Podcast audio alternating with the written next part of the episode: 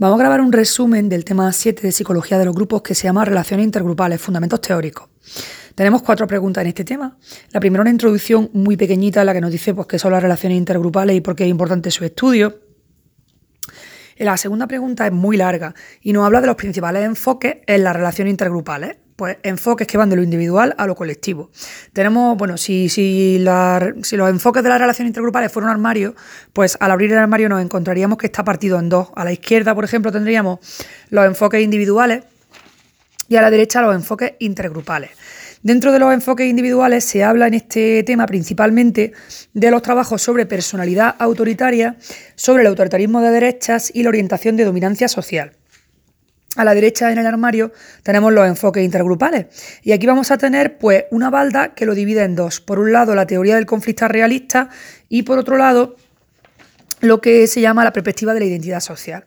En la teoría del conflicto realista, pues vamos a hablar de los estudios de Sheriff y del modelo instrumental del conflicto de grupos.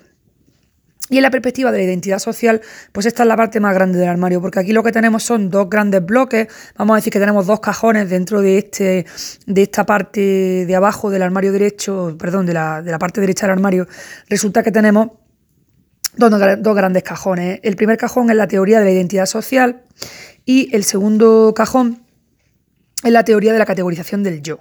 Resulta que la teoría de la identidad social parte del paradigma del grupo mínimo, que fue el primer estudio que se hizo y después, a partir de ese paradigma del, grupo mínimo, se desarrolló la teoría de la identidad social. Por eso vamos a hablar, pues eso, de paradigma del grupo mínimo y teoría de la identidad social. Y ya después de ver esta parte tan importante de la perspectiva de la identidad social, pues vamos a ver la teoría de la categorización del yo. Una vez terminemos con este armario donde teníamos los enfoques tanto individuales como intergrupales del eh, estudio de las relaciones interpersonales, perdón, intergrupales, pues vamos a ver la tercera pregunta que habla de cómo podemos pasar del favoritismo intergrupal al rechazo. Y la última pregunta, la cuarta pregunta, habla de los afectos y relaciones intergrupales. Y aquí lo que vamos a ver es que hay dos grandes enfoques. El enfoque intrapsíquico, donde hablaríamos de los efectos del afecto incidental, y el enfoque intergrupal, donde hablamos de los estudios sobre afecto integral. Bueno, pues esto sería el tema 7 y vamos a empezar hablando en la introducción de que las relaciones intergrupales pues son aquellas que se establecen entre individuos o conjuntos en función de las pertenencias e identificación con esos grupos. Y resulta que estas relaciones intergrupales pues tienen una gran visibilidad en los medios de comunicación en cuanto a sucesos, porque no es raro que nosotros nos encontremos en las noticias pues noticias de incidentes racistas, protestas grupales, controversias entre grupos políticos, choques entre religiones y todo eso son relaciones intergrupales.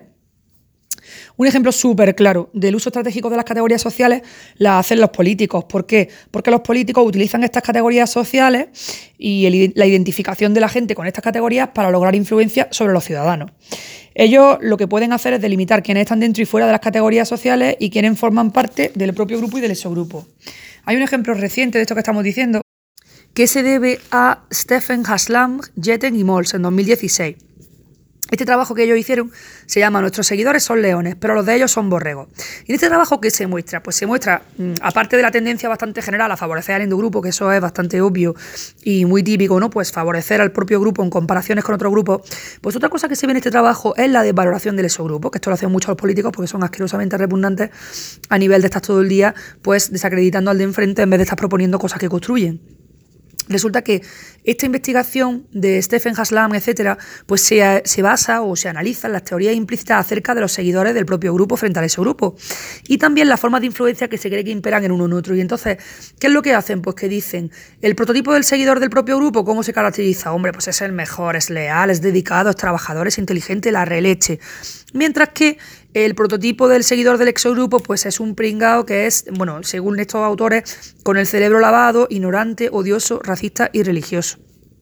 Estos autores más tarde hacen otro estudio y en este estudio se supone que en el propio grupo, ya sea republicano o demócrata, pues impera un tipo de influencia sobre los seguidores que está basada en la persuasión. Mientras que en el ajeno se cree que domina la coerción. O sea, que si yo influyo tú sobre ti y eres de mi grupo, ah, es que es persuasión. Pero si sobre los de otro grupo se influye, es, es por coerción. Resulta que eh, Turner y Giles hacen, una, hacen un apunte sobre la conducta intergrupal y dicen, mira, la conducta intergrupal se sitúa en el extremo social del objeto de la psicología social por dos motivos. La primera, porque es una conducta que está influida en gran medida por el contexto macrosocial, donde convergen pues, procesos societales, es decir, políticos, económicos, históricos y culturales y también psicológicos. Y la segunda razón es que los comportamientos intergrupales pues, ponen de manifiesto la sociabilidad humana en sus formas más extremas, que abarcan pues, desde el altruismo heroico hasta la deshumanización más inconcebible. O sea que, eh, de alguna manera, resulta que eh, la conducta intergrupal es súper social y encima está en el extremo más social de la psicología social. Pues por un lado, porque la, la, conducta de las personas que forman parte de los grupos está influida por ese contexto donde convergen procesos societales, y por otro lado, porque mm, el ser humano es capaz, cuando socializa, es capaz de hacer lo mejor y lo peor, ¿no? Pues tenemos en el APEC los estudios estos sobre terrorismo y sobre cómo por la fusión de identidad, pues hay personas que están dispuestas a sacrificarse por su grupo y molarse, poniéndose una bomba para protestar por un tema político o religioso, ¿no?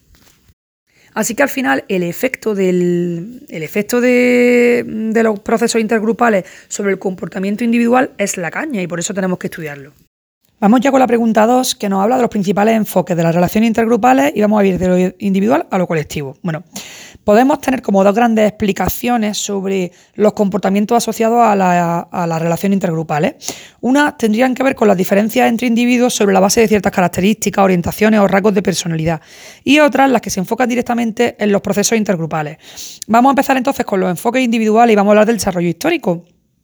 Vamos a recordar que estamos diciendo que queremos analizar el comportamiento del individuo asociado a la relación que tiene con su grupo. Y ahí tendríamos diferencias individuales, ¿vale? Pues por ciertas características, orientaciones, rasgos de personalidad que van a interactuar con las relaciones grupales. Entonces, en el enfoque individual tenemos pues eh, tres, tres estudios.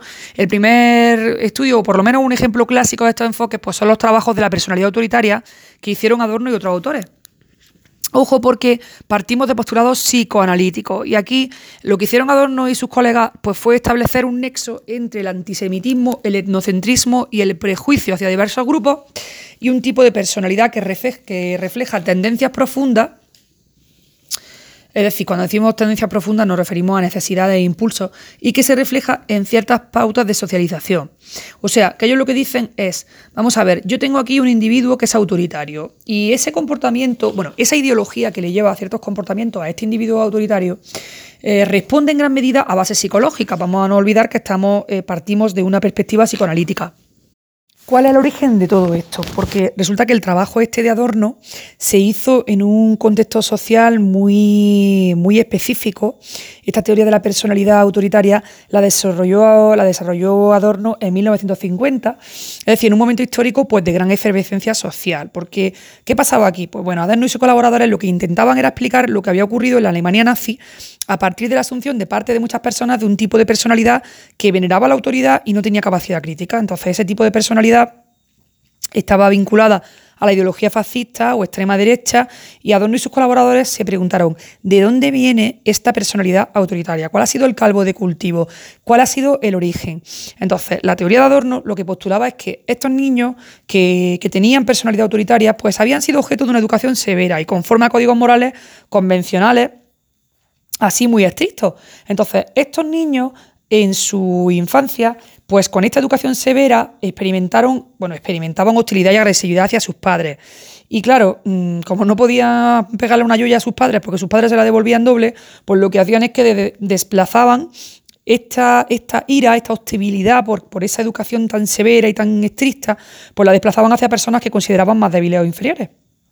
Y esas condiciones familiares, pues son las que crean un tipo de personalidad que está caracterizada por una excesiva deferencia hacia la autoridad, una rigidez de pensamiento y sobre todo una actitud de hostilidad hacia grupos minoritarios o de menor estatus.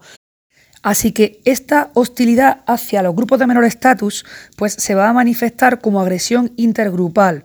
Y esa agresión intergrupal sería un desplazamiento de las pulsiones agresivas que vienen de bases psicológicas que consideran que el prejuicio pues, es una manifestación de un conflicto intrapsíquico. O sea, que yo tengo una persona que tiene un conflicto intrapsíquico, resulta que ese conflicto lo manifiesta mediante el prejuicio y a nivel conductual pues genera una agresión intergrupal porque necesita desplazar esas pulsiones agresivas que tiene hacia los padres que han sido súper estrictos con él y como no puede devolvérsela, pues se las devuelve al débil. Bueno, qué interesante. Dice aquí, estas pulsiones serían fruto de frustraciones personales sufridas en el pasado que se han reprimido durante largo tiempo. Luego tenemos una versión más reciente de este trabajo de Adorno, que es el enfoque del autoritarismo de derecha. Y aquí lo que tenemos es que se supone que existen diferencias entre individuos en cuanto a la tendencia que tienen a plegarse a los dictados de la autoridad. Es decir, que vamos a ver pues, diferencias individuales y vamos a descubrir unos individuos que son autoritarios y que creen firmemente en la autoridad, la acatan de manera total y, por supuesto, apoyan a la autoridad que vigila porque se regulen estas normas. Estos individuos autoritarios pues se van a oponer a aquellos que, la autoridad ataca. Es decir, si la autoridad está persiguiendo a X, Y, Z porque no respetan, pues este individuo autoritario también se va a oponer a ellos, ¿no? ¿Cuál es la explicación de esta personalidad? Pues son bases psicológicas. Recordemos que estamos en el enfoque individual de la relación intergrupal. Entonces, siempre vamos a buscar bases psicológicas, orientaciones personales del individuo. Entonces, ¿cuál es la explicación de este autoritarismo de derechas? Pues las bases psicológicas de esta personalidad se corresponderían más a la teoría del aprendizaje social que a la psicoanalítica. En la de Adorno hemos hablado sobre todo de enfoque psicoanalítico, pues aquí sería más a la teoría del aprendizaje social. ¿Por qué? ¿Por qué decimos esto? Pues porque esta personalidad se desarrolla en la adolescencia y se va a basar en el aprendizaje anterior que tienen de la obediencia, del convencionalismo y de la agresión. Autoritarismo de derecha. ¿Se han hecho investigaciones sobre esto? Sí. Y hay evidencia en este campo de una cosa muy importante, que es una fuerte superposición del autoritarismo con el conservadurismo político. Por eso se llama autoritarismo de derecha. Pero claro, aquí llega Pettigrew en 2016 y dice, chicos, no me gusta mucho que estéis asociando este autoritarismo a una ideología política. Entonces, yo voy a hacer una recomendación y yo es que os recomiendo que midáis esta orientación de la personalidad con instrumentos de medida que eliminen en la medida de la posible, de lo posible referencias de carácter político. Yo supongo que esto lo dice para que no se haga la asociación directa de que si eres de derecha eres autoritario y si eres de izquierda. No, esto es de mi cosecha, esto no lo pone aquí, ¿vale? Pero bueno, Pettigrew llega y dice, chicos, que os recomiendo que midáis la orientación de personalidad con instrumentos que eliminen todo lo que se pueda las referencias de carácter político. Y de hecho, Pettigrew dice, os voy a recomendar una escala que me ha encantado, que es de mi amigo Österreich. Bueno, Österreich creo que en alemán significa austríaco o Austria. Pues voy a mm, daros esta escala tan bonita que ha hecho mi amigo Österreich en 2005, que recoge aspectos que están asociados eh, positivamente con el conservadurismo, pero sin hacer eh, referencia a mm, eh, orientaciones políticas. ¿Cuáles son los aspectos asociados positivamente con el conservadurismo que recoge esta escala? Pues, por ejemplo, la necesidad de cierre cognitivo, que se llama también la, cerrazón mental, pues esto lo recoge la escala, o el malestar o inseguridad que experimenta esta persona al enfrentarse a situaciones nuevas, el conformismo, la admiración por personas dominantes, la resistencia al cambio, pues todo esto son aspectos que obviamente correlacionan con el conservadurismo. Si tú eres resistente al cambio, si tú admiras a las personas dominantes, si tú te encuentras incómodo ante situaciones nuevas, pues chiquillo, es que eres muy candidato al conservadurismo. Bien, pues entonces ya habríamos visto el autoritarismo de derecha y ahora tendríamos la orientación de la dominancia social. Aquí, ¿qué es lo que tenemos? Bueno, pues tenemos grupos que entre ellos existen relaciones jerárquicas. Por ejemplo, vamos a pensar y rollo cuando estudiamos historia, pues la burguesía y la clase obrera. Pues entonces hay grupos y dentro de ellos una estructura social y una jerarquía. Y, ahora la orientación de la dominancia social lo que mira es que existen ciertas ideologías que favorecen o tratan de reducir las desigualdades jerárquicas. Entonces, como variable individual, porque vamos a pensar que estamos hablando de las relaciones intergrupales desde las características individuales de la persona que le van a, digamos, a predisponer para interactuar con el grupo de una manera. Pues en este contexto tenemos una variable de diferencias individuales que es central, que es la orientación de dominancia social. ¿Y a qué se refiere esta orientación? Pues esta orientación lo que va a hacer es predecir el hecho de que una persona acepte o rechazo o sea, acepte o rechace numerosas ideologías y políticas que son relevantes a las relaciones del grupo. Y al, final lo que va a hacer esta orientación de dominancia social es predecir o reflejar hasta qué punto una persona desea que su grupo domine o sea superior a otro grupo. ¿Con qué puedo yo relacionar esta orientación de dominancia social? Pues con el hecho de que haya personas que asuman ciertos roles o que formen parte de instituciones que contribuyen pues, a aumentar o a disminuir la desigualdad. Es decir, si quieres mm, disminuir la brecha entre, entre grupos o lo que quieres es aumentarlo. Entonces, los autores nos dicen que es necesario investigar los contextos sociales que contribuyen a la orientación de dominancia social y a la desigualdad en general. Pero ojo, que el foco de interés tenemos que recordar que son las diferencias individuales en el grado en que la persona asume esta ideología o no. O sea, otra vez, diferencias individuales. Y para cerrar este, este, apartado de los enfoques individuales, pues tenemos que el autoritarismo de derecha y la orientación de dominancia social, ambos se relacionan con el prejuicio. Pero si tuviéramos que decir cuál se relaciona más, pues el autoritarismo de derecha más ligado al prejuicio que el segundo. Con esto terminaríamos los enfoques individuales y ahora pasamos a los enfoques intergrupales. Que ya hemos dicho que aquí no vamos a estudiar tanto las características individuales de la persona que la predisponen a un comportamiento en el grupo, sino a los procesos y relaciones intergrupales en sí mismos. Es decir, no nos vamos a reducir a las características de los individuos. Y eh, estos enfoques intergrupales lo que proponen es que hay una discontinuidad entre los procesos interpersonales, en los que el individuo actúa en tanto que individuo, y los intergrupales. Es decir, yo en un proceso interpersonal, pues yo soy Ángela que me relaciono contigo, que eres Pepe. Y un proceso intergrupal, pues sería, por ejemplo, una discusión entre el representante sindical de un grupo de trabajadores y uno patronal.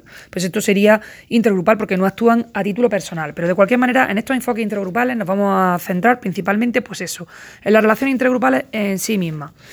Ojo porque, vamos a ver, no es que se nos vaya a olvidar la articulación de los procesos intraindividuales. Es decir, que aquí tenemos un individuo que se transforma y que comienza a pensar, a actuar, y a tratar a los otros en virtud de la pertenencia a su grupo respectivo. Entonces, mm, resulta que como consecuencia de todo esto, de empezar a tratar a otros en, en virtud de la pertenencia a su grupo, pues bueno, al endogrupo o al grupo me da igual, pero en virtud de su pertenencia a un grupo, pues como consecuencia de esto, los comportamientos del individuo y sus percepciones van a tender a, uniformizarse. Y una de las cuestiones precisamente que se plantean estos enfoques intergrupales es, pues, ¿qué origina dicha transformación? Desde la psicología individual a la psicología colectiva. Así que en los apartados estos siguientes pues vamos a revisar los dos intentos más importantes de dar respuesta a esta cuestión, qué es lo que origina la transformación de lo individual a la colectiva. Y vamos a ver la teoría del conflicto realista de grupo y la perspectiva de la identidad social, que como hemos dicho antes en la introducción, esta perspectiva de la identidad social engloba dos teorías, la categorización del yo, el paradigma así, bueno, la teoría de la categorización social y la teoría de la identidad social. Pues venga, vámonos con la teoría del conflicto realista que es el primer cajón dentro de los enfoques intergrupales. Y aquí lo que tenemos es que, bueno, eh, el comportamiento intergrupal pues es el resultado de relaciones funcionales entre grupos. ¿Y esto qué significa de relaciones funcionales? Pues las relaciones funcionales son aquellas en las que existe una meta, unos intereses recíprocos de los grupos, y estos intereses que tiene cada grupo pues, van a afectar a la relación que hay entre ellos. Algunos ejemplos de intereses pues, podrían ser pues, la seguridad del grupo o una economía sana, el prestigio del grupo. Entonces, si mi grupo tiene interés, obviamente cualquier grupo tiene interés en sentirse seguro. Si el grupo de enfrente supone una amenaza real o imaginaria con respecto a mi grupo, pues se va a crear un conflicto. Entonces, las relaciones funcionales están afectadas por los intereses que tenemos cada uno de los grupos. Entonces, yo puedo tener interés por estar seguro y tu grupo puede ser una amenaza real o imaginada con respecto al mío. O me puedo ver perjudicado a nivel económico, político, de prestigio. Entonces, la teoría del conflicto realista se basa en esas relaciones funcionales y las relaciones funcionales se basan en la cooperación y en la competición para el logro de unos metas o recursos, es decir, que puede haber una interdependencia cooperativa o competitiva en el grupo. Y resulta que cuando, si nosotros nos preguntamos, vale, está muy bien lo de las relaciones funcionales, pero ¿cuándo se produce un conflicto intergrupal? Pues se suele producir cuando hay metas que son incompatibles, es decir, que lo que tú quieres implica hacerme daño a mí, por ejemplo. Es decir, que para que tú ganes, yo tengo que perder. Pues cuando hay metas incompatibles, pues claro, esto va a dar pie a la hostilidad y a la discriminación intergrupal.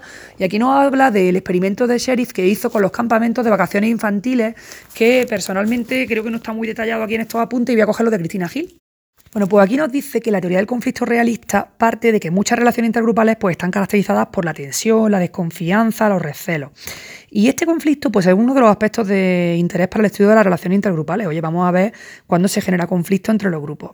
Resulta que pues, sabemos que la historia está plagada de conflictos entre grupos étnicos, nacionales, religiosos, pero incluso aunque la pertenencia a los grupos se define por criterios arbitrarios, las personas evalúan a los miembros de su grupo más favorablemente y les asignan más recursos que a los miembros de su grupo. Entonces, en el inicio de estos estudios, pues tenemos a Sheriff súper apañado que hizo pues bueno, hizo un estudio que constituye la base para la formulación de la teoría del conflicto realista. Como he dicho antes, pues los trabajos se desarrollaron en campamentos de verano y el más famoso es el de la Cueva de los Ladrones. Esto lo hizo en Oklahoma en 1954. Pues cogió a un grupo de niños de 11 años. Los participantes eran 22 niños de 11 años que pertenecían a una clase media de religión protestante y que tenían un cociente intelectual superior a la media, a la media normal, ¿no? Y estos niños pues acudían a un campamento de verano.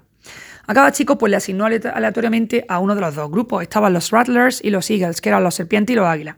Y ellos llegaron al campamento en diferentes autobuses, distintos momentos, y efectivamente, pues es que cada grupo desconocía la existencia del otro.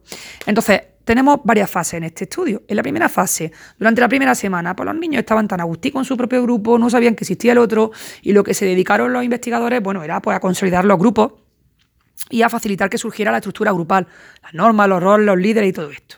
En la segunda fase, que duraba seis días, pues a cada grupo le dijeron, oye, que existe otro grupo que está aquí al lado.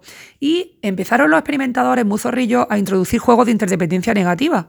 ¿Esto qué significa? Pues que eran actividades competitivas. Y esto fue suficiente pues, para que surgiera hostilidad y se manifestaran pues, conductas agresivas hacia el otro grupo. Resulta que este conflicto intergrupal aumentó a la vez la solidaridad endogrupal. Y la conclusión a la que llegaron los investigadores es que el conflicto o competición entre grupos por recursos que todos desean, pero que solo uno puede obtener, pues es suficiente para que aparezcan conductas hostiles y agresivas hacia los miembros del grupo. O sea que estamos hablando de estas relaciones funcionales donde mis metas, mi meta, por ejemplo, de conseguir el premio se ve amenazada porque tú también quieres conseguirlo. Entonces aparecen conductas hostiles, agresivas, porque nuestras metas son incompatibles. Tercera fase, pues los investigadores trataron de reducir el conflicto intergrupal y para ello plantearon situaciones en las que se podían interactuar en contextos agradables. Por ejemplo, pues pusieron a los a los Eagles y a los Rattlers, a los serpientes y a la águila a ver una película juntos. Pero esto, pues no te creas tú que dio muchos resultados. Esto no sirvió para minorar el conflicto. Luego intentaron también reducirlo, pues dándole a cada grupo información favorable sobre, sobre el otro, ¿no? En plan, jo, las águilas os admiran un montón, dicen que las serpientes soy la caña, jo, tío, las serpientes hablan fenomenal de los águilas, ¿no lo había enterado? Pues nada, esto tampoco surtió efecto. Y los investigadores pues, decidieron introducir metas superordenadas. Y aquí ya sí que decimos eureka, porque cuando se ponen metas superordenadas, eh, estas metas son metas atractivas para ambos grupos, pero que solo se pueden alcanzar si se coopera el uno con el otro. Es decir, que existe una interdependencia positiva. En eso consiste las metas superordenadas. Pues en este caso ya los esfuerzos comunes sí sirvieron para reducir gradualmente el conflicto y la hostilidad. E incluso acabaron buscando activamente oportunidades de contacto entre otros. O sea que ya los serpientes y los águilas amigos forever, ¿no? Resulta que desde la perspectiva de la teoría del conflicto realista, lo que estamos viendo es que la competición por recursos escasos pues es un prerequisito para que emerja el conflicto y así, en la medida en que los miembros de un grupo perciben que el otro grupo representa una amenaza a sus propios recursos, niña, que nos van a quitar, que nos van a quitar las barcas, que nos van a quitar las pelotas para jugar, pues va a surgir el conflicto y las relaciones intergrupales pues se van a deteriorar. Y es importante destacar que para que se active la percepción de amenaza, pues no es necesario que esté implicado el interés individual, sino que basta con que se amenace el interés endogrupal para que se produzca hostilidad. Y esta será dirigida pues, hacia la fuente de amenaza, que obviamente es el exogrupo. ¿no? Así que, en definitiva, pues, esta teoría postula que el conflicto intergrupal surge por la competición entre grupos por recursos que todos desean, que pueden ser dinero, prestigio, estatus o poder, y que la cooperación entre los grupos mediante metas subordinadas pues, va a reducir dicho conflicto. En la realidad, pues tenemos múltiples ejemplos de recursos que suelen estar en manos de grupos dominantes y que no siempre se produce el conflicto intergrupal. Así que, aunque la teoría del conflicto realista pues, lleva importantes aportaciones al área de las relaciones intergrupales, algunos de sus hallazgos pues, no pueden explicarse fácilmente apelando a la existencia de un conflicto objetivo de intereses, ¿no?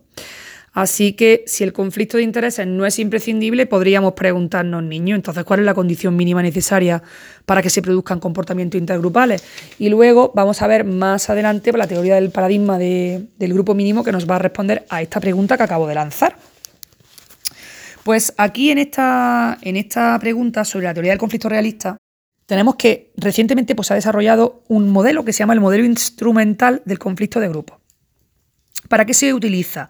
Pues normalmente se aplica a las reacciones de sociedades receptoras hacia los inmigrantes. Es decir, por ejemplo, cuando España recibe a marroquíes, pues España sería una sociedad receptora y podríamos aplicarle este modelo instrumental del conflicto de grupos. Y lo que propone este modelo es que la percepción de que los recursos son escasos, es decir, lo que se llama el estrés de recursos, y la saliencia de un grupo competitivo, pues va a llevar a la percepción de, competición. Y esto va a dar lugar pues, a un intento de eliminarla denigrando, discriminando o evitándole su grupo en cuestión. Por ejemplo, si nosotros, por lo típico comentario de que los inmigrantes es que vienen a quitarnos el trabajo. Bueno, pues si percibo que el trabajo es escaso y tengo un estrés de recursos y además el grupo competitivo es saliente, destaca, pues entonces vamos a intentar eliminarlo, pues denigrándolo, eh, intentando hablar mal pues de los marroquíes, de los argelinos, de la gente que viene, eh, los pobreticos, a, buscarse la vida en otro país, discriminándolo o evitándole a ese grupo en cuestión. Es importante que aquí juega un, papel fundamental las creencias de suma cero, de las que ya hemos hablado antes, porque en, la introducción de la teoría del conflicto de realista yo he dicho, es que si para que yo gane tú tienes que perder o para que tú ganes yo tengo que perder, pues esto es una creencia, un juego de suma cero. Esto consiste en pensar que los recursos que los inmigrantes obtienen pues se detraen de los que puedan recibir los miembros de la sociedad receptora, que es lo mismo que decir que si el inmigrante obtiene trabajo es porque nos lo está quitando a nosotros. Eso sería una creencia de suma cero, que para que yo gane tú tienes que perder o viceversa. Un reflejo de estas creencias pues es que un aumento de la percepción de inmigrantes en nuestro país se asocia con la pérdida de puestos de trabajo de los españoles, que lo acabo yo de decir, ¿no? ¿Qué pasa? Que podemos cambiar un poco la opinión hacia la inmigración si hacemos una cosa y es simplemente asociar una presencia de inmigrantes a las consecuencias económicas positivas para los autóctonos. O sea, que si los inmigrantes vienen pero generan dinero y nosotros lo enfocamos desde ahí, pues podemos disminuir esa, esa manera de mirarlo mal. ¿no? Ahora mismo me acaba de decir mi marido que está ahí el que lleva la aceituna del campo de al lado, resulta que tiene trabajando a 16 peruanos porque la gente del pueblo no quiere hacerlo. Pues esto sería también una manera de decir, oye, gracias a que tenemos inmigrantes peruanos, se puede recoger la aceituna, porque si no, me dices tú cómo se recoge. Pues eso sería una estrategia, vamos, y es que ha pasado esta mañana, ¿vale? Sobre cómo reducir pues esta opinión negativa hacia la inmigración. Con esto terminaríamos la teoría del conflicto realista y ya pasaríamos a la perspectiva de la identidad social, que como hemos dicho antes es bastante grande, pero que es que realmente es la que más ha promovido el avance en la investigación de las relaciones intergrupales, ¿no? Y hemos dicho que tiene dos teorías esta perspectiva, la de la identidad social y la de la autocategorización. ¿Qué hacen estas dos teorías? Pues las dos ponen el énfasis en los procesos de identificación con el grupo, en el hecho de que tú transformes tu psicología individual a colectiva, porque es que, tío, es que yo formo parte, es que yo soy del Madrid a muerte, es que soy del Barça a lo bonzo, es que yo pertenezco a esta comunidad, es que yo siempre he sido de los scouts. Esa transformación de la psicología individual a colectiva, de la identificación con los valores, con las normas, con el ideario del grupo y con las personas que forman parte de él, ¿no? Y al final, pues eh, estos enfoques se basan en la idea de que en las relaciones intergrupales, pues esas relaciones surgen de la interacción entre procesos psicológicos y la realidad social. La teoría de la identidad social, que es la primera que vamos a ver, pues se centra en procesos intergrupales, mientras que la teoría de la autocategorización lo que hace es ampliar un poquito la identidad social, amplía la, teoría anterior, y lo que incluye es la explicación de los procesos intragrupales de formación de grupo, cohesión, influencia y polarización. O sea, todas las cosillas que hemos visto en los temas 2, 3, 4, 5, 6, pues lo que hace la teoría de la autocategorización es ir más allá de la teoría de la identidad social y explicar fenómenos intergrupales, como los que acabamos de nombrar. Así que pues vamos a empezar con la teoría de la identidad social, que hemos dicho en la introducción que tiene su origen en el paradigma del grupo mínimo. Bueno, pues hemos dicho antes, cuando hemos visto la teoría del conflicto realista, que la teoría del conflicto realista pues, lleva a cabo importantes aportaciones al área de las relaciones intergrupales, pero que algunos de sus hallazgos pues, no se pueden explicar fácilmente apelando a la existencia de un conflicto objetivo de intereses. Y hemos dicho antes, oye, si no es imprescindible el conflicto de intereses, pues tendríamos que preguntarnos cuál es la condición mínima necesaria para que se produzcan comportamientos intergrupales. Y para resolver ese problema, pues resulta que tenemos a nuestros amigos Tagfel y Turner que hacen un estudio que lleva a la definición del paradigma del grupo mínimo. Bueno, en realidad esto es mentira. Tagfel hizo este paradigma del grupo mínimo. Y luego ya Tagfel y Turner desarrollaron la teoría de la identidad social. Entonces, coge Tagfel con sus colaboradores y dice, mira niños, vamos a comprobar si la mera clasificación de las personas en dos categorías, por ejemplo, endogrupo, exogrupo o la categoría nosotros versus ellos, vamos a ver si esa mera clasificación es suficiente para desencadenar la discriminación grupal. Y para ello, pues llevan a cabo una serie de experimentos. Y vamos ahora a explicar, pues por ejemplo, uno de esos experimentos que se hizo y luego ya explicaremos cuáles son los requisitos que tenían que cumplirse para hacer este experimento. Pero vamos a primero el experimento. Lo que hacían era que cogían unos participantes y le asignaban aleatoriamente a dos grupos según les gustaba más una lámina u otra de dos que se le enseñaban, o sea, una chorrada, ¿no? ¿Qué te gusta más, el girasol o la, o la mariposa? Pues venga, según te guste una u otra, te asigno un grupo. La tarea que tenían que hacer estos participantes era realizar un reparto de dinero a otros participantes, que estaban identificados por un código. Y de ellos solo conocían una cosa, y es que sabían si se trataba de un miembro de su endogrupo, es decir, que habían elegido la misma lámina, o que se trataban de un miembro del exogrupo, es decir, que habían elegido la otra. ¿Qué pusieron de manifiesto los resultados? Oh my god, pues que el 72,3% eh, de los sujetos favorecieron a los miembros de su propio grupo, es decir, que mostraban favoritismo endogrupal en el reparto, pese a tratarse de personas anónimas con las que no habían interactuado, o sea, es que no las conocían, solo sabían que habían elegido la mariposa o habían elegido girasol. Entonces, estos y otros resultados, bajo el mismo paradigma, pues demostraron que la mera categorización era suficiente para desencadenar favoritismo endogrupal, es, decir, que esta era la condición mínima necesaria para producirlo. Resulta que estos experimentos que realizaron Tagfel y sus colaboradores no valía hacerlo de cualquier manera, sino que tenían que cumplirse una serie de requisitos que vamos a enumerar ahora mismo. En primer lugar, tenía que existir una mera clasificación en grupos sin que hubiera una historia previa de competición o conflicto de intereses entre ellos. Es decir, que realmente pues, que no había una historia previa con respecto a las personas que formaban parte del exogrupo o del endogrupo. Luego, no se podía dar interacción entre los individuos del grupo o entre los grupos, es decir, que no podían conocerse. La tarea se tenía que llevar a cabo, mm, en la tarea se tenían que llevar a cabo decisiones relativas a miembros de uno o de otro grupo en condiciones de anonimato, es decir, conociendo únicamente la pertenencia grupal, que ya lo hemos dicho. Luego, era importante que se excluyera el interés propio de la persona que tomaba decisiones, es decir, que, esa decisión que tomaba no le reportara ningún beneficio material, porque entonces, claro, habría una variable de interés personal que podría un poco falsear las conclusiones, ¿no? Otra cosa importante es que se trataba de poner en juego respuestas que fueran importantes para los participantes, es decir, que no fueran chorradas. Y por último, super important, pues en estas condiciones que debían respetarse a la hora de realizar el experimento, pues a los sujetos se les daba la posibilidad de comparar o contraponer mm, estrategias que suponían cosas distintas. Podían tener una estrategia donde dividían los recursos por igual entre los miembros de cada grupo, es decir, que si había que dar 100 monedas, pues yo le daba 50 a los de los girasales, 50 a los de las mariposas, es decir, lograr el máximo beneficio para los integrantes de los dos grupos en conjunto, pero también se le permitía valorar tendencias a favorecer a los miembros del propio grupo frente a los de ese grupo, o sea que ellos podían contraponer y comparar esas dos alternativas, la del ganar-ganar o la del ganar-perder. Bueno, pues todas, todas estas características o requisitos que hemos, que hemos dicho, que resumimos rápidamente diciendo que no podía haber una historia previa, que la interacción entre los individuos no se podía dar, que había que hacer las elecciones desde el anonimato, que no podían tener un beneficio material, que las respuestas tenían que ser importantes para los participantes y no chorradas, y que podían decidir el ganar-ganar o el ganar-perder, pues todos estos requisitos forman el llamado paradigma del grupo mínimo. ¿Por qué? Pues porque son las condiciones mínimas que son necesarias para que se dé una conducta grupal. Resulta que en el estudio, pues Tagfeld creó, bueno, otra, otra de las igual que hemos dicho lo del girasol y la mariposa, pues Tagfeld creó dos grupos de escolares que debían distribuir pues premios monetarios entre personas, acerca de las cuales pues solo conocían su pertenencia grupal, pues si eran del mismo grupo que el participante o del otro, o sea que similar al de la lámina que elegían, ¿no? Si te gustaba más esta o aquella. ¿Cuál era la variable independiente? Pues era la categorización. Y la variable dependiente era la distribución de premios. Es decir, que en función de la categorización, que era la independiente, se iba a producir la distribución de, de premios de una manera o de otra. Y esos premios había que distribuirlos entre miembros del endogrupo y del exogrupo. Resulta que en la distribución de estos recursos pues hay, hay varias posibilidades, hay distintas estrategias. Podemos tener estrategias de justicia o paridad, que es lo que hemos dicho antes, que supondría dividir los recursos por igual entre los miembros del grupo, es decir, otorgar la misma cantidad a ambos. Pues si tenemos 100 monedas, pues 50 para nosotros, 50 para vosotros. Luego estaba el máximo beneficio o ganancia endogrupal.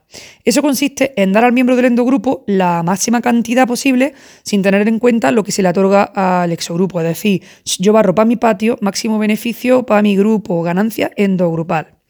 Luego había otro que era el de diferencia máxima. Y esta es una estrategia en la que podemos obtener una mayor ventaja bueno, le permite obtener una mayor ventaja al miembro del propio grupo respecto al del exogrupo porque lo que hace es buscar aquella combinación numérica que garantiza la mayor diferencia de puntos entre ellos. Esto lo entiende mejor la gente que entiende las matemáticas. A mí esto me cuesta, pero bueno, busca una combinación que garantice la mayor diferencia de puntos entre mi grupo y el de fuera. ¿Vale? Y el último sería máximo beneficio o ganancia conjunta. Antes hemos dicho máximo beneficio o ganancia endogrupal, cuando barro para mi patio. Aquí es máximo beneficio o ganancia conjunta. Y aquí consiste pues, en seleccionar aquella combinación que sume el mayor número de puntos para ambos grupos conjuntamente, es decir, la que suponga obtener del experimentador una mayor cantidad de recursos para ambos participantes en conjunto. Yo esto jugué una vez a un juego que se llamaba Rojo y Negro, que yo creo que es esto, es esto, ¿no?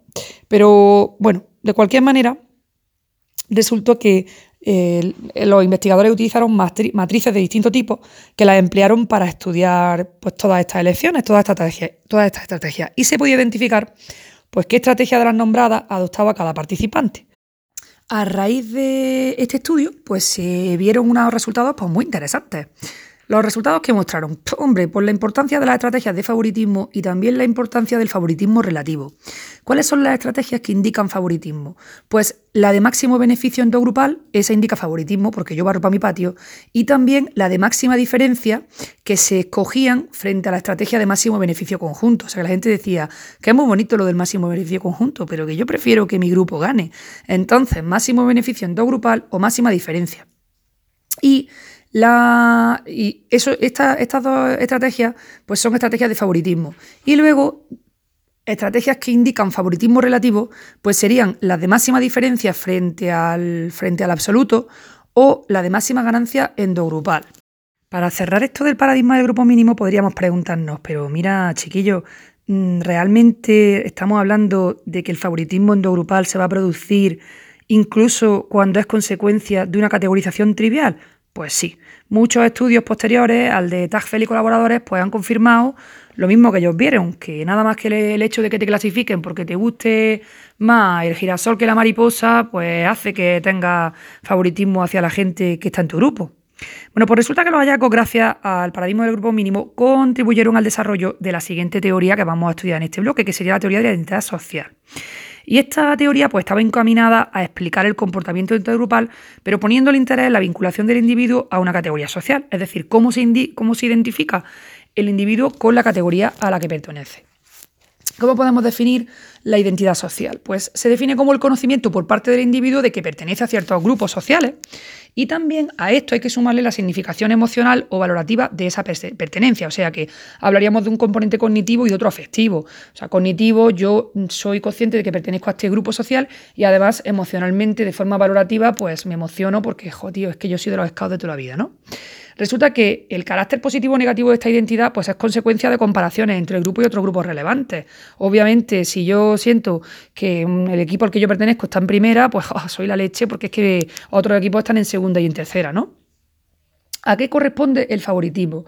Pues el favoritismo realmente responde a la necesidad de mantener la distintividad positiva del propio grupo. O sea que yo necesito seguir pensando qué guay está estar en mi grupo y yo voy a favorecer a los que están en mi grupo porque mi grupo se distingue positivamente. ¿A qué se refiere la competición social? Pues se refiere al logro de una identidad social positiva. ¿Y cómo se obtiene? Pues se obtiene porque yo establezco una diferencia favorable al propio grupo en alguna dimensión positivamente valorada en el contexto social. O sea que yo tengo una identidad social positiva porque hay algo que a mí me importa, una dimensión que para mí es importante y resulta que esta dimensión está positivamente valorada en el contexto social.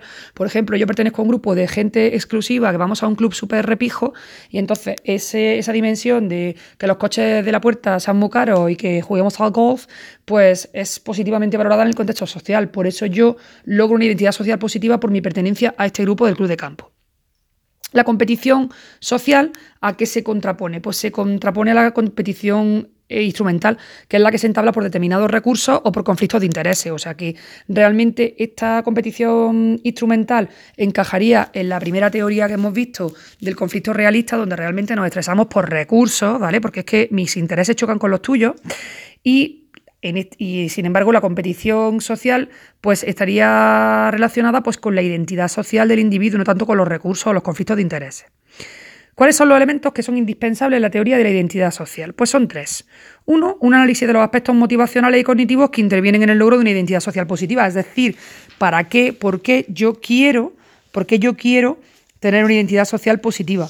Luego, la aplicación o las relaciones entre los grupos que difieren en estatus, en un contexto social concreto, y la tendencia a resolver los problemas relativos a la identidad social, o bien como individuo o bien como grupo. Así que esas tres cosillas serían fundamentales en la teoría, los elementos indispensables de la teoría de la identidad social. Vamos a ver ahora un apartado que se llama identidad social y factores sociales en la determinación del comportamiento intergrupal. Resulta que estamos en la teoría de la identidad social. Pues si yo quiero hacer un análisis de la identidad social en sociedades que están estratificadas, es decir, donde se ven claramente las clases sociales, pues la teoría va a utilizar tres elementos. Por un lado, se va a proponer un continuo de interacción social y en este continuo vamos a tener un polo intergrupal y un polo interpersonal, es decir, un continuo desde un polo donde hay una relación intergrupal y un polo donde es relación interpersonal. Luego, el, el segundo elemento sería la caracterización de la identidad social inadecuada y las estrategias para enfrentarse a ella. Y el tercer elemento sería el análisis de la identidad social segura e insegura y las condiciones que lo generan. Así que tres elementos para analizar la identidad social. Propuesta de un continuo desde un polo intergrupal hasta un polo interpersonal, caracterización de la identidad social inadecuada y estrategias para enfrentarse y análisis de identidad social segura e insegura. ¿Y esto por qué viene? ¿A qué viene? ¿Cuáles son las condiciones que la generan? Resulta que, según la hipótesis esta del continuo interpersonal intergrupal que acabamos de decir, pues las características de la interacción, ¿de qué van a depender? Pues obviamente van a depender del punto en el que nos situemos en este continuo, ¿no? Si estamos en el polo interpersonal, pues los individuos interactúan en función de sus características individuales y únicas. Por ejemplo, pues yo, Ángela, me relaciono contigo, Pepe. Pero si estamos en el polo intergrupal, pues las conductas se van a caracterizar por su uniformidad y por la tendencia a percibir a los miembros de ese grupo de una forma homogénea o indiferenciada. Antes hemos dicho, por ejemplo, el ejemplo de el, representante del enlace sindical con el representante de la patronal. ¿De qué depende que la interacción adopte una u otra forma? Es decir, ¿de qué depende que estemos en el polo intergrupal o en el polo interpersonal? Pues precisamente depende de que se haya puesto o no en juego la identidad social. Entonces, a partir de aquí, pues se va a abrir una vía para la aplicación a contextos sociales reales. Y lo que se propone en la teoría de la identidad social es que en paralelo a ese continuo de polo intergrupal, polo interpersonal, hay otro continuo de sistemas de creencias sobre la naturaleza de las relaciones intergrupales. Y este continuo se va a corresponder a los dos polos del continuo interpersonal grupal. Ese segundo continuo, a su vez, pues va a depender de las características de la estructura social. O sea, continuo intergrupal, interpersonal. Paralelo a este continuo, un, continuo de sistemas de creencias sobre la naturaleza de las relaciones interpersonales. Y este segundo continuo, a su vez, ¿de qué va a depender? Pues de las características de la estructura social, porque claro, esas características de la estructura social van a, van a determinar cuáles son las creencias que yo tengo sobre cómo que tenemos que relacionarnos. Voy a, estoy pensando en un ejemplo, por ejemplo, los profesores y los alumnos. Pues como yo hablo con mis compañeros en la sala de profesores, no es como hablo con mis alumnos. Entonces hay un sistema de creencias sobre la estructura social donde nos comportamos de una manera entre nosotros o con nuestros alumnos y ahí ese sistema de creencias pues Mm, está determinado por la estructura social y es paralelo a ese continuo desde la relación interpersonal a la relación intergrupal. Amazing. Antes hemos dicho que este análisis de la identidad social se apoya en tres elementos. Uno era el continuo de interacción social entre el polo intergrupal y el polo interpersonal. Otro era la caracterización de la identidad social inadecuada y las estrategias para enfrentarse a ella. Y otro el análisis de la identidad social segura e insegura y en qué condiciones se generan. Ya hemos hablado de la propuesta del continuo y ahora vamos a hablar de la identidad social inadecuada. Entonces, las creencias de movilidad social van a predominar en aquellas situaciones sociales en que los individuos perciben pues, que hay posibilidad de cambiar y mejorar su posición social, seleccionando libremente el grupo que les confiere pues, una identidad social que ellos valoran positiva. ¿no? Sin embargo, las creencias de cambio social pues, se producen en aquellas situaciones en las que existe una dificultad para pasar de un grupo a otro. Y en ocasiones existe una verdadera impenetrabilidad total de esas fronteras del grupo, por ejemplo, en los sistemas de castas en la India, ¿no?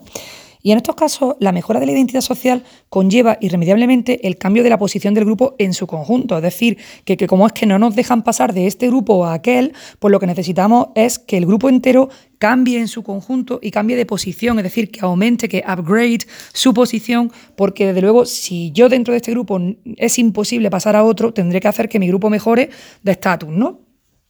Pues en todo este contexto mm, vamos a hablar de la identidad social inadecuada. Esta identidad social inadecuada sería la que se produce cuando las comparaciones entre el grupo al que yo pertenezco y otros grupos relevantes pues se saldan con resultados desfavorables para mí. Es decir, que yo pienso, joder, es que el grupo al que pertenezco es un truño y esto no contribuye a una identidad positiva para mí, ¿no? Entonces, en esta situación, pues se supone que el miembro del grupo lo que hace es que mm, intenta cambiar, bueno, tiene, tiene varias estrategias. Puede practicar la movilidad individual, en la que lo que hace es que abandona el grupo, intenta pasar a un grupo más valorado, pero claro, esto a veces implica ocultar, si es posible, su procedencia, porque, bueno, te estás cambiando de grupo y lo mismo no te aceptan, ¿no? Luego también a veces no es posible, porque un negro, por ejemplo, no puede dejar de pertenecer a ese grupo para pasar al de los blancos, porque no puede cambiar el valor de piel, el, el color de piel, ¿no? Bueno, esto sería la movilidad individual como primera estrategia pues cuando la identidad social es insatisfactoria y yo veo que mi pertenencia a un grupo no satisface mi autoestima ni mi identidad personal positiva, bueno, pues el primero sería la movilidad individual. Otra estrategia sería la, creatividad social. Esta es una estrategia colectiva que lo que se centra en las comparaciones que se establecen con otros grupos. Y lo que yo hago es modificar o redefinir la forma en que se lleva a cabo la comparación. Y esto lo puedo hacer de tres maneras. Es decir, que yo ahora lo que voy a hacer es tunear la manera en que comparo.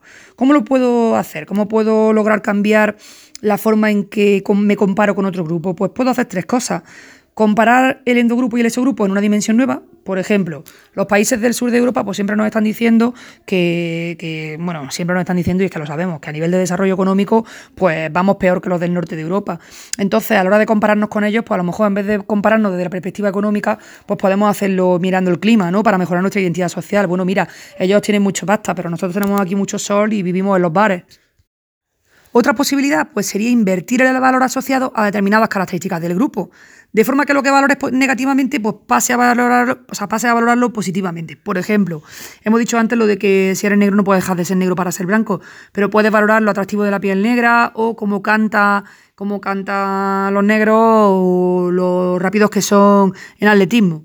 Entonces sería invertir el valor que se asocia a esa característica del grupo para pasar de una valoración negativa a positiva. Y en tercer lugar, pues modificar al exogrupo de comparación, sobre todo evitando al exogrupo de alto estatus, es decir, que yo digo, ay, pues me comparo, pues estoy en segunda división, pues en vez de compararme con los de primera, me comparo con los de tercera y digo, pobre tico, si es que, claro, cambio ese grupo de comparación y me siento mejor, claro, obviamente, pues, pues sube mi autoestima cuando me considero, cuando me comparo con gente que está peor, ¿no?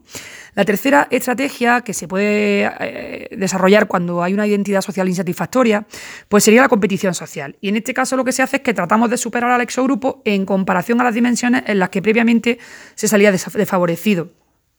Esto, por ejemplo, pues eh, es lo que ha ocurrido con los movimientos por derechos civiles en Estados Unidos. Eh, se trata de una competición directa con el exogrupo que genera un conflicto, que va perdón, que va a generar un conflicto intergrupal.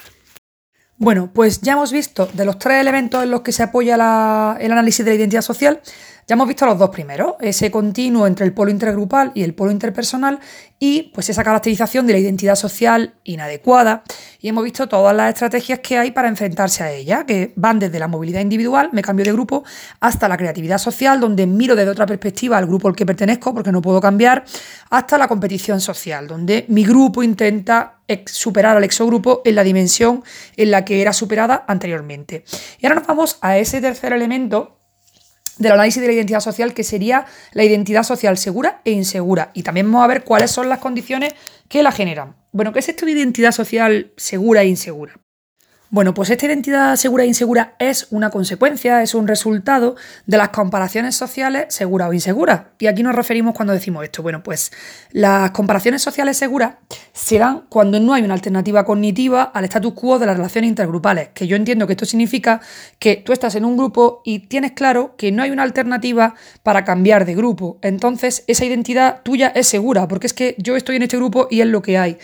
Mientras que las comparaciones inseguras se refieren a cuando sí que existe una alternativa cognitiva a, la relación que hay entre mi grupo y otro grupo. Es decir, que podría haber un cambio.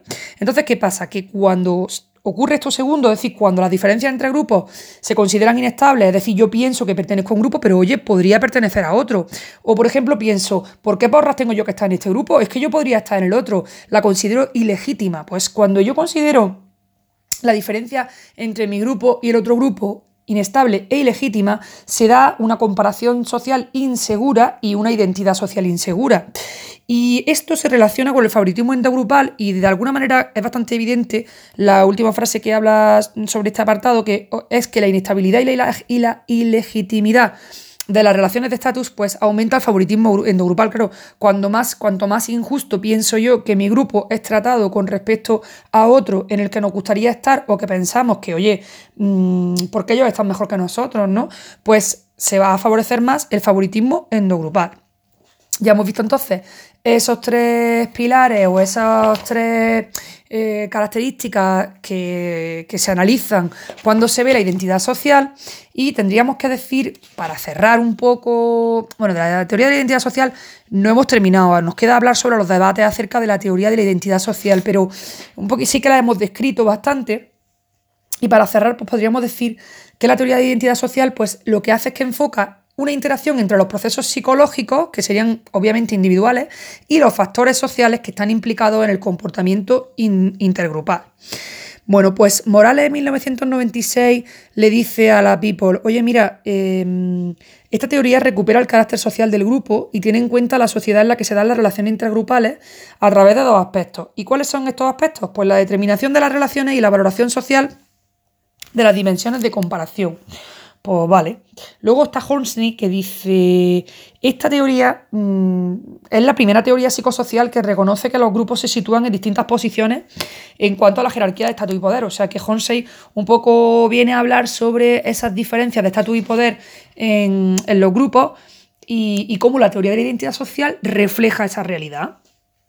Y también pues dice que la teoría de la identidad social es muy importante porque la, explica, la, explica la conducta intergrupal hacia el cambio ¿Por qué se produce esta conducta hacia el cambio? Pues por la crítica y la percepción de las alternativas a la situación, que es un poco lo que hemos dicho antes cuando hemos hablado de las comparaciones sociales seguras o inseguras o sobre las creencias de movilidad social, es decir, que yo tengo una percepción sobre si hay alternativas a la situación que tengo en mi grupo y me planteo pues esa conducta intergrupal que nos puede llevar hacia, hacia el cambio. Y bueno, pues simplemente que Morales y Hornstein están muy flipados con la teoría de la identidad social, están súper proud, están muy orgullosos. Resulta que eh, uno de los componentes de. Uno, perdón, uno de los que propusieron la teoría, pues hizo una revisión de la teoría de la identidad social y él puso de relieve que hay, una, que hay ciertos puntos de contacto entre dos teorías que ya hemos visto. La teoría del conflicto realista, que la hemos visto dentro de las perspectivas funcionales, y la, y la identidad social, que la hemos visto dentro de las perspectivas de la identidad social. Bueno, pues él dice que estas dos teorías no son tan diferentes, que están relacionadas. ¿Quién dice esto? Turner y Reynolds. Es que dice uno de ellos, uno de los proponentes de la teoría, pero es que aquí luego la frase que voy a leer la firman Turner y Reynolds. Pues muy bien, chicos. Resulta que ellos dicen, teoría del conflicto realista y teoría de la identidad social comparten una idea muy importante. Y es que la interacción entre la psicología colectiva y la realidad social, pues se supone que está mediada por la comprensión que tienen los miembros del grupo de las relaciones intergrupales. Y esta comprensión es, obviamente compartida por los miembros del grupo y está mediada por ellos. ¿Qué significa esto? Pues esto significa que hay una interacción entre la psicología del grupo y la realidad social. Esta interacción está basada en la comprensión que tienen los miembros del grupo, obviamente, de cómo tienen que ser las relaciones intergrupales. Y esas relaciones, esa, perdón, esa comprensión está socialmente compartida y mediada pues, por las creencias colectivas, por lo que el grupo cree que debe ser, por las teorías y por las ideologías que tienen los miembros del grupo acerca del sistema social y de la naturaleza de las diferencias de estatus entre grupos.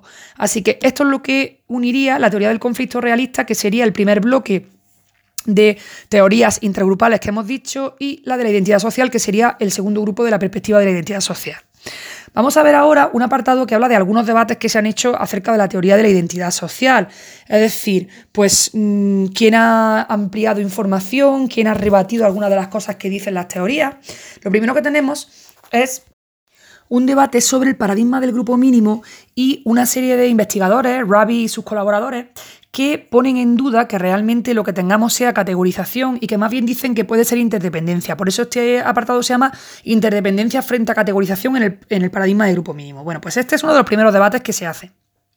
Y dicen Rabi y colaboradores, mira, los procesos estos que supuestamente intervienen en el paradigma del grupo mínimo, pues vosotros habéis dicho, los elaboradores de la teoría del grupo mínimo, es decir, Turner y sus coleguillas, pues Ravi le dice a Turner, mira, vosotros habéis dicho que en el paradigma del grupo mínimo existe una serie de procesos que tienen que ver con la identidad social positiva, es decir, que los participantes del estudio que vosotros hicisteis, lo que, lo que se basaban era, o sea, el comportamiento que ellos tenían a la hora de asignar premios, ese comportamiento intergrupal, pues venía de la clasificación en grupo, es decir, que como lo habías clasificado en el grupo del girasol o en el grupo de la mariposa, pues le dabas más moneda a los de tu grupo que a otros, ¿no?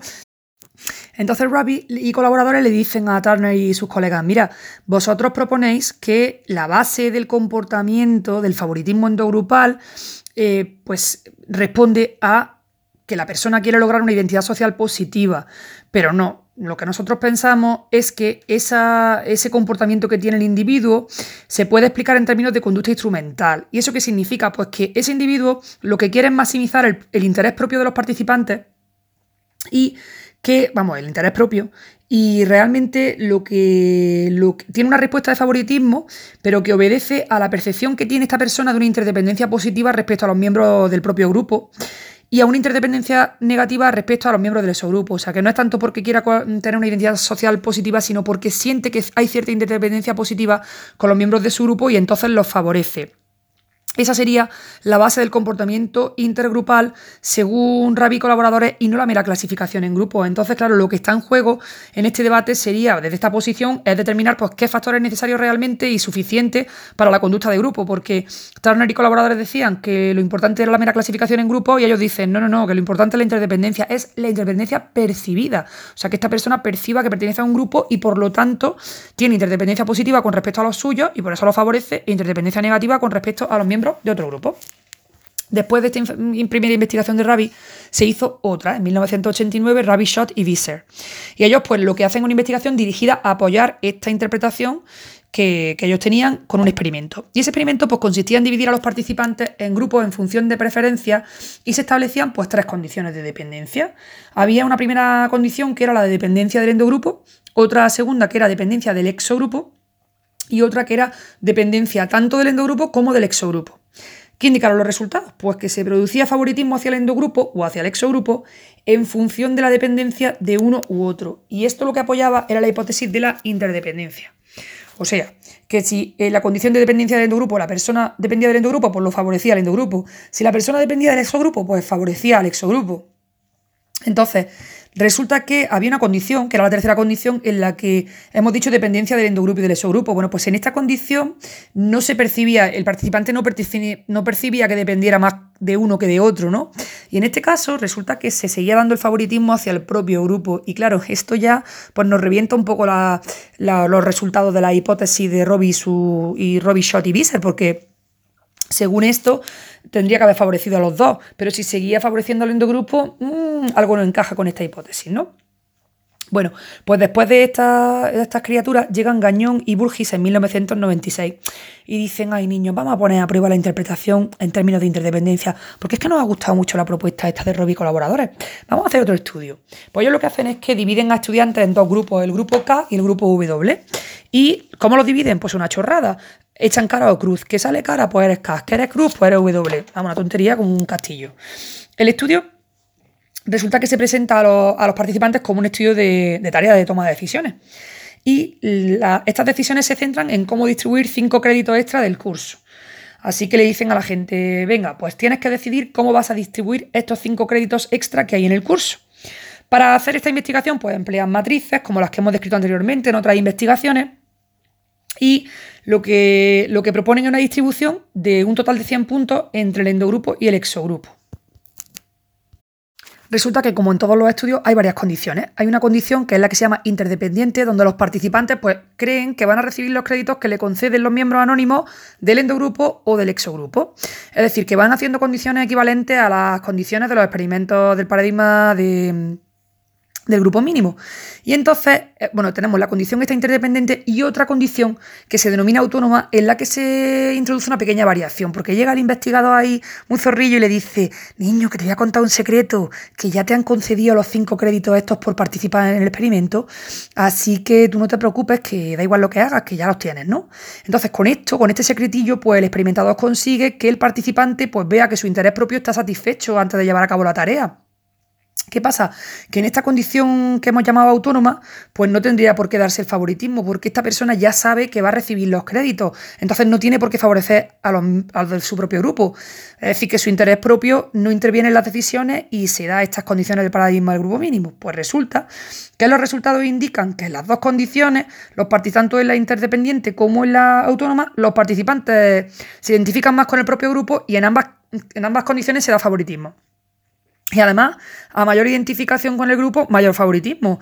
Entonces, ¿qué nos dicen estos resultados? Pues obviamente que la teoría de la identidad social tiene razón y que le gana a la interpretación alternativa en términos de interdependencia. Así que teoría de la identidad social, yes, y modelo de interacción conductual, que es como se llama el modelo este de, mm, de Ravi, colaboradores y Ravi Shot y pues down, no, no, gana la teoría de la identidad social o lo que es lo mismo, mm, decir que no es por términos de interdependencia, sino por identidad social positiva, por lo que se da el paradigma del grupo mínimo. Estamos viendo algunos debates acerca de la teoría de la identidad social y ahora tenemos uno que es pues el favoritismo endogrupal, bueno, favoritismo y su relación con la autoestima, ¿no?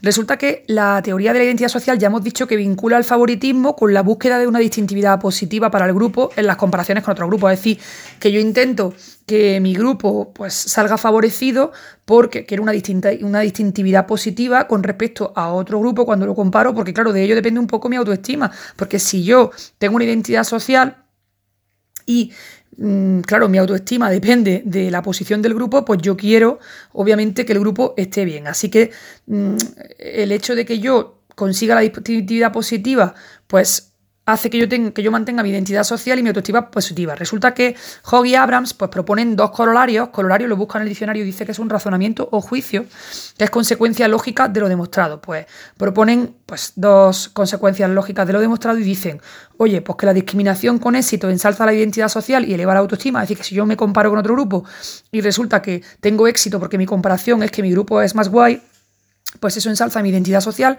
y eleva mi autoestima. Y el segundo corolario es que la autoestima reducida o amenazada promueve la discriminación intergrupal debido a la necesidad de autoestima. Es decir, que si yo pienso que no me gusta mi grupo, mi grupo no está bien visto, o mi grupo no es tan guay como el otro, pues esto va a, promover que yo eh, discrimine y compare porque necesito autoestima, ¿no? ¿Vale? Entonces, autoestima reducida o amenazada promueve la discriminación intergrupal debido a la necesidad de autoestima. Resulta que la mayoría de los estudios pues, prestan apoyo primera, al primer corolario, al primer razonamiento, es decir, que la discriminación con éxito ensalza la identidad social y eleva la autoestima, pero el segundo no. Y lo más importante realmente es tener en cuenta pues algunas matizaciones sobre el papel de la autoestima en la discriminación intergrupal que no se han considerado suficientemente. Y básicamente es mm, bastante obvio y es que esta autoestima, pues está esta, esta, autoestima que está vinculada a la identidad social, pues no es, no es exactamente la autoestima personal o individual. Es decir, que no se trata de si yo me quiero a mí mismo a nivel personal, sino si yo me siento bien porque pertenezco al grupo con el que me identifico. Entonces, tengo que medir, por, un lado, lo que es autoestima como estado y no, o sea, y por otro lado la autoestima como rasgo de personalidad. Entonces, como rasgo de personalidad depende un poco de mí y como estado, pues depende de si estoy viendo que mi grupo está guay o no, ¿no? Así que hay que mirar por un lado, pues si la autoestima está vinculada a la identidad social y no es autoestima personal o individual, y también hay que tener en cuenta pues si la autoestima está relacionada directamente con una situación específica de comparación o es una autoestima de carácter global. Es decir, por ejemplo, cuando yo mm, es solo que mi grupo, me encanta mi grupo, lo que pasa que en estos peos que aquel, ¿no? O es de carácter global, o sea, mi grupo un truño y no por dónde cogerlo, ¿no? Así que esas serían las matizaciones que se hacen con respecto al favoritismo y su relación con la autoestima. Me queda todavía una revisión de la teoría de la identidad social eh, relativa a la justificación del sistema para ya pasar a la teoría de la categorización del yo, pero no me cabe en este audio, así que lo haré en el siguiente. Una cosilla, he dicho al principio del audio que los políticos eran repugnantes y eso, bueno, verá, si algún político escucha esto, que, yo sé que hay algunos honrados, ¿vale? Pero, en fin, en general estamos todos los españoles un poquito descontentos con, con con lo que estamos viendo. Así que si era un político y era honrado, pues perdóname.